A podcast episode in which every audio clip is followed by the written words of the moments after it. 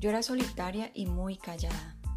Me sentía vacía y me gustaba ir a talleres de superación personal y buscar información sobre el tema. Vivía en una búsqueda constante para saber quién era y conocerme. Buscaba respuestas a preguntas que al parecer los demás no se hacían.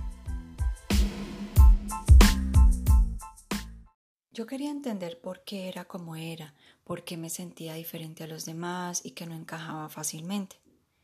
Quería saber por qué tenía que vivir como forzando algo en mi vida, pero no sabía qué era. En el fondo, yo quería sentir que tenía el mismo valor que los demás. Quería sentir que podía ser yo y que eso era seguro para mí, que no sería rechazada por ser quien soy y que podía alcanzar mis sueños. Quería ser capaz de pertenecer a una comunidad y tener algo en común con los demás. Para resolverlo, yo asistía a los talleres de desarrollo personal y meditación, pero me encontraba con un problema muy grande.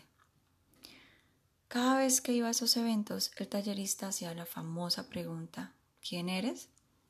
a cada persona. Y todos teníamos que responder delante de los demás. Yo me moría de la vergüenza porque nunca sabía qué decir. Me parecía una pregunta tan ambigua y compleja de responder. Además, apenas estaba empezando la universidad, así que ni siquiera podía decir que era una psicóloga. Cada que me preguntaban eso, sentía cómo mi cuerpo se llenaba de ansiedad y solo quería un trágame tierra. Sin embargo, siempre llegaba mi turno de responder. Yo apenas estaba comenzando a explorar esos temas y mis respuestas no eran tan elaboradas como las de las personas que llevaban años estudiando desarrollo personal. Recuerdo que en algún momento incluso alguien me regañó por la respuesta que di, seguramente muy vaga y superficial. Yo me sentí tan mal que me frustré aún más y me encerré más en mi cueva. Por fortuna, mi interés en los temas de superación personal era tan grande que seguí asistiendo y participé en varios talleres sobre Jung que ofrecía un jesuita en la universidad. Uno de esos talleres era sobre tipos de personalidad y cuando descubrí mi tipo finalmente entendí quién era. Descubrí por qué soy como soy y qué podía hacer para sacarle partido a mi personalidad. Por fin muchas experiencias tenían sentido. Fue como un despertar y empecé a darme cuenta que no estaba tan mal como pensaba. Entonces seguí aprendiendo sobre quién soy. Tuve otras experiencias y en algún momento hice un curso de meditación donde aprendí que la pregunta ¿quién soy?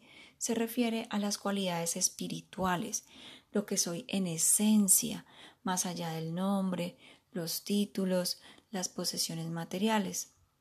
Supe que la respuesta a esa pregunta es que yo soy amor, soy paz, armonía, soy sabiduría, etc. Pero todavía había un problema. Aunque ya tenía la respuesta lista cada que me preguntaban quién soy y sabía que mi respuesta estaba muy bien elaborada, sentía que faltaba algo en mí.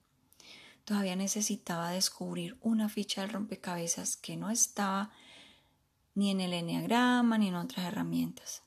Pasé más de 10 años buscando esa respuesta y me sentía frustrada por no saber qué era.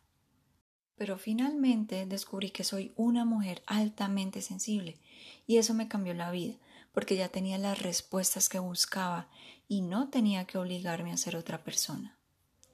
Supe por qué me sentía diferente y que no encajaba. En mi labor profesional descubrí que hay otras mujeres altamente sensibles sufriendo sin saber quiénes son y yo no quería que ellas pasaran por todo el drama y sufrimiento que yo pasé. Entonces decidí crear el ABC de la mujer altamente sensible, que te enseña qué es lo que te pasa, quién eres, tus talentos y retos, y te comparto las experiencias de otras personas, que también son altamente sensibles.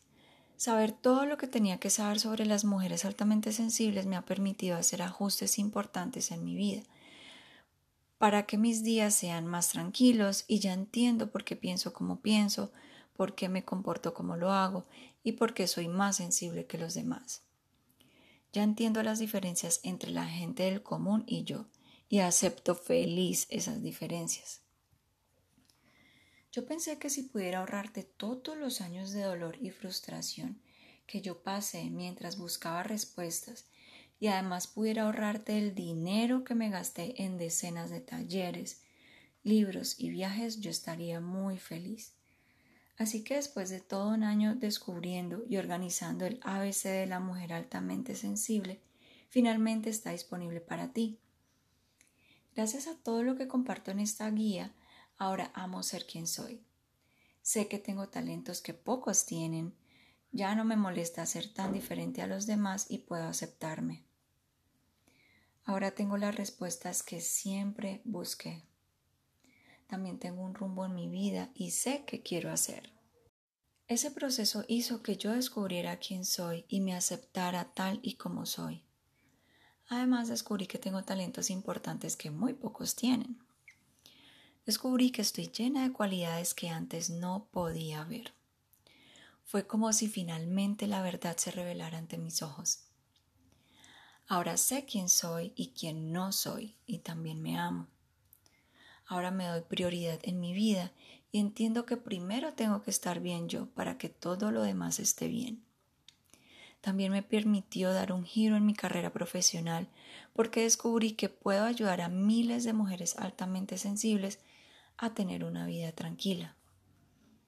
Gracias al ABC de la mujer altamente sensible, dejé de dudar de mí, despreciarme, odiarme y preocuparme por el que dirán. Pude dejar de hacerlo porque ahora sé quién soy, sé cuáles son mis talentos, cuáles son las áreas en las que requiero apoyo, me amo, me acepto como soy, reconozco que merezco y me permito ser yo. Todo eso significa que puedo cumplir con mi propósito de vida, hacer lo que más me gusta, aprovechar mis talentos y, disfrutar mi experiencia al máximo como humana aquí en la Tierra.